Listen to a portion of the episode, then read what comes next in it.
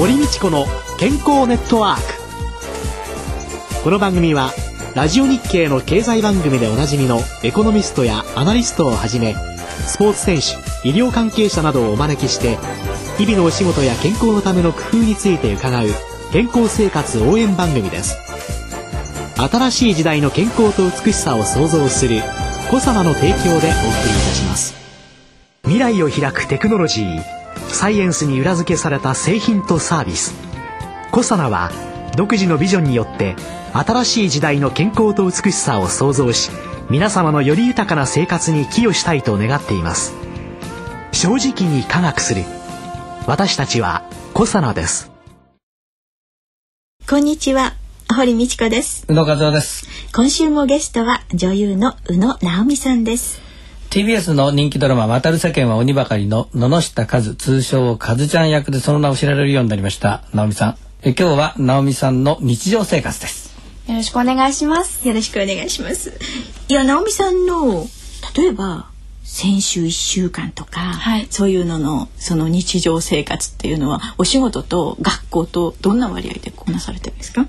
えっと、仕事がある時例えば「渡る世間」の収録をしている時は授業行ってから仕事に行ったりする日もあれば普通に一日仕事だけの日もありで「渡る世間」の収録は先週も言いましたけれど週2日なので、うん、空いてる日は普通に学校に行っております。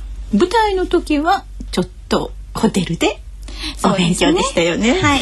大学2年生っていうとね、学業と仕事の両立ってとっても大変だと思うんですけれどね、ねどうなんでしょうね。大変なんですかね？よくわからないんですけど やっぱりそのちっちゃい頃からやっていたので勉強と仕事っていうのは両方やるものと思っているところはあります。小学生も中学生も学校行って、舞台にも出てらしたんですよね。いや小学生の時はその子役なのでそんなに舞台に出てない時間がいっぱいありましてその間に勉強したりしていたのでそんなにただ舞台を終わって学校に行くと先生から各教科のテストをドチャーッと渡されてこれやっといてって言われたのはちょっと覚えてますね。それはお姉様もご一緒だっそうですね。まあみんな同じようにね、うん、そうですねやってました。姉もそうでした。はい。だから楽屋でよくね覚えてるのはその楽屋のテーブルがあるじゃないですか。そこで結構勉強しましたよ。ずっとねそこにお母様もついてってらっしゃったんだから、そうですね、教えたりも大変だったんでしょうね。教えてくれたかな？はい、もしかしたらパパがたまに来るんで勉強してる格好だけしてたのかもしれませんけど、ね、そんなことはないけど。勉強してましたよ。いやあの母親はあのよく本を読んでいたので、うん、そこから受けた影響っていうのは大きいですね。今ね活字離れがね多いのに、本を読んで、でもじゃあお母様と同じようなご本読んそうですね絵本とか持って行ってたんですけど何しろ昔から読むのが早かったのですぐ読み終わっちゃってで昼寝したりトランプしたりしていても飽きてしまう。するとなんか何かないかなとこうぐるぐる見回していて母親のカバンを漁っていたら赤川次郎さんの文庫本が出てきたんですね。えー、漢字も割と少ないですし何しろ会話が多いので子供にも読めるっていうことで読み始めたのがミステリーを読むきっかけだった気がします。何歳の時に赤川次郎読んでたんですか？小学校1年生ですね。鋭い人でございます。小学校 一年の時に。えーまあ雲式でこう早く漢字読めるようになってましたんで時々ね変なアクセントでものを喋るんですよ。で言語って普通あのよく言ってますけどアナウンサー教えてますので よく言ってるんですけど7歳ぐらいまでにアクセントとか固まるんですよ。と彼女はね先に漢字が読めるようになっちゃったもんだから聞いたことのないものが読めるんですよ。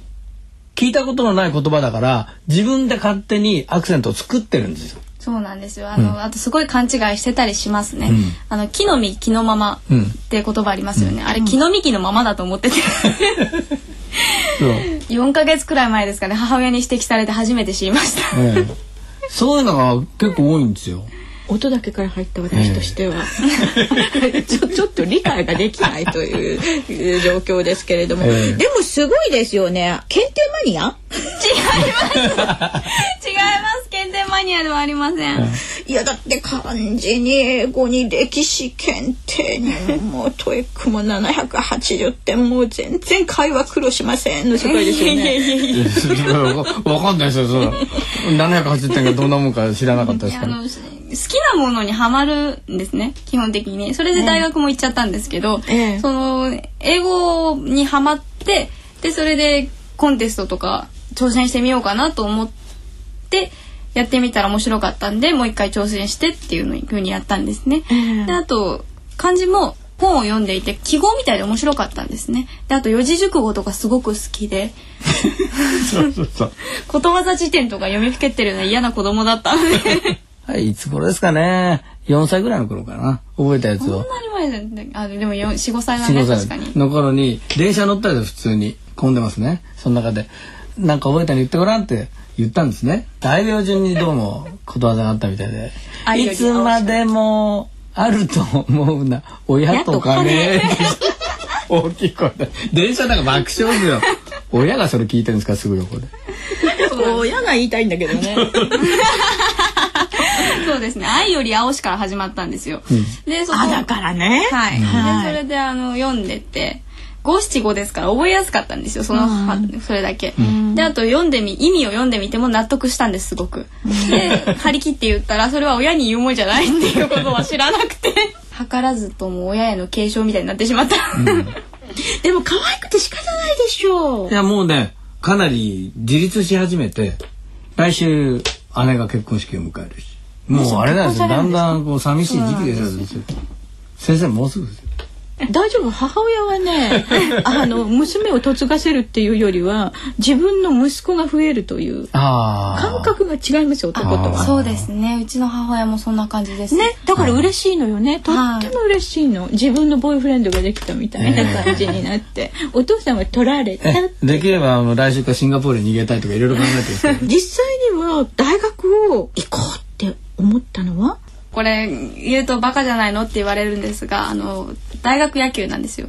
はい 父親の出身大学の六大学野球に連れて行ってもらったんですね。うん、でそれでその時野球って面白いんだっていう風にあの生で見たの初めてだったんです。もともとその漫画とか小説とかで野球に興味が湧いてきてじゃあ連れてってやろうっていう父親がすごい意気揚々と連れてってくれたんですが、うん、その後あ面白いんだと思ってじゃあ次のシーズンも見ようと思って春だったんですその時。で秋の大学野球を見てその時大学が優勝してそれをずっと見てたんです。で優勝してわーってやってた時によしここに行こうって思ったんですね。早稲田ですそれが。その次の年にあのハンカチ王子フィーバーが起こって、うん、あの早稲田実業は予選から私はずっと見ていたので、うん、で、まあ、甲子園再試合見に行ったりしてたんですけど一人で。一人で、うん、ハマり方が尋常じゃないんですよ。でねやっぱりこう親としては娘が2人いてもうやっぱスポーツを一緒に見てもらいたいと思うじゃないですか。もう全然相手にしてくれなくて山梨県の高校野球に連れてったことあるんですよ。そしたらもう暑い暑いって一回表終わったところで妻と二人もう日陰に行って本読んでるんですよ。外に出ちゃったんですよ。そうそう、全く違うよ、その時は西村京太郎だよ。まあ、そのね、そういう状態で二人で読んでこうやって休んでるんですよ。お父様としてはスポーツアナウンサーとしては、そうなんですよ。スポーツ選手になってほしいとかっていう夢は、えちょっとありました。ええ。まあ、こういったらもうこれまた怒るんですけどまた何だったら編集していただいて結構ですがあの 子供生まれた時にね岡山で生まれてるんですよ2人とも岡山のテレビ局時代に。はい、で姉が生まれた時に産婦人科の先生が姉生まれた瞬間に「さすがだね。東京の血だね。可愛い子だね。本当に可愛い子生まれてよかった。さすがだわ」で直美が生まれた時ね「うん長く岡山にいるからこの顔は岡山の顔だね」そう言ったんですよ。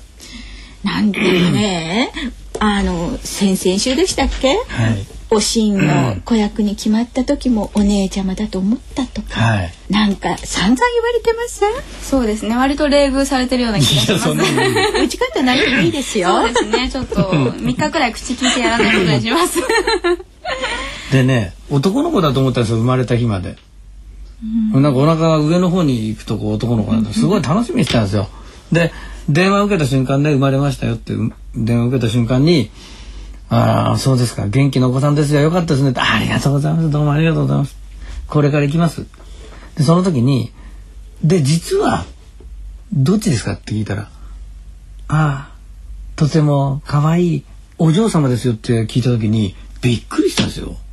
もうもう絶対男の子だと思って決めてた。ええ。だなおくんとかなおとかそういうふうに呼んでたんですよ。お腹にいる時に。また女の子できちゃったと思って。あこの子はスポーツできる子にしようと思って左利きにしたんですよ。無理やり。右でお箸を持ち始めたらしいんですけど左利きに。黒い四枠が動いて左に、素直な子供は左に持ち替えたらしくです ね左にお箸持つとですね 右で持ちなさいって日本はやるんだけど、ね、運動選手は左の方がいいんですよ。だってそうでしょ？ドラフトかかる右ピッチャーやっぱ140キロ以上投げなきゃ左ピッチャーだとも130キロ台でももしかしたらかかるかもしれない。だから左の方が圧倒的に有利なんです運動するに。あの幸いだったのは母親があのお習字やるときにかわいそうだからってことで字だけは右にしてくれたんですよ。はい、それでだいぶ助かった面はありますけどでその後おしいもそうですけどあの放浪記もそうですね。その時代は左利きがいないという事実にぶち当たりまして全部強制しました、うん、ある日帰ったらね2人でこう小豆つまんでんですよこうやって。妻と2人で直美と。お父さん罪悪感感じませんでした？感じました 申し訳ないことしましたですよね。ごめんなさい。罪を悔いてらっしゃいますよねもっと大学生活のことをお聞きしようと思ったんだけれども、そっちの方が楽しくなってしまいました。で来週は直美さんの暗記の特技とかいろいろな趣味に迫りたいと思います。今週のゲスト宇野直美さんでした。来週もよろしくお願いします。よろしくお願いします。ありがとうございました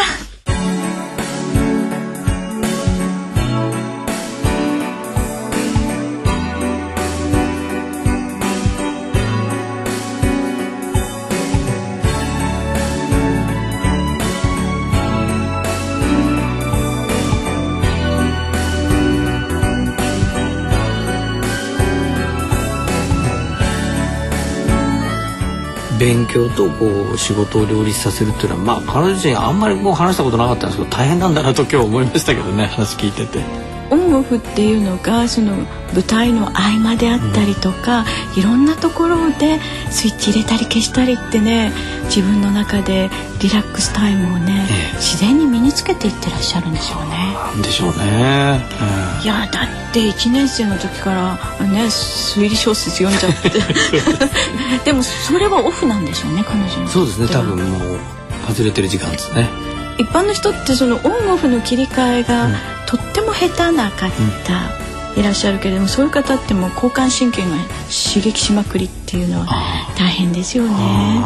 内科のねドクターとね対談をした時にね昔からバカは風邪ひかないって言うけど本当ですかっていうのがね、質問してみたんですよ、バカな質問したなっていうふうに思うんですけどねもうすっごい真面目に答えてくださいましてね、普通だったらばものすごくストレスを感じるようなところにもストレスを感じない人なんだと、でものすごくストレスを感じると副腎質からそのステロイドホルモンが出てきて、その結果免疫力が低下して、まあ、風邪なんかをひきやすくなると。だからいろんなところで緊張したりいろんな事象をそれをストレスと受けてしまうということが体調を崩していくことなんだと。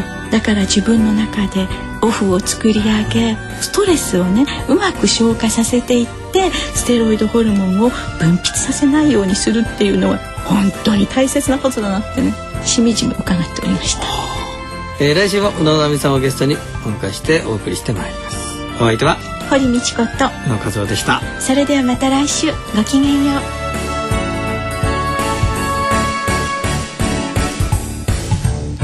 堀道子の健康ネットワーク。健康と美容についてもっと詳しく知りたい方はぜひコサナのサイトへ。検索で「コサナ」カタカナで「コサナ」と入力してください。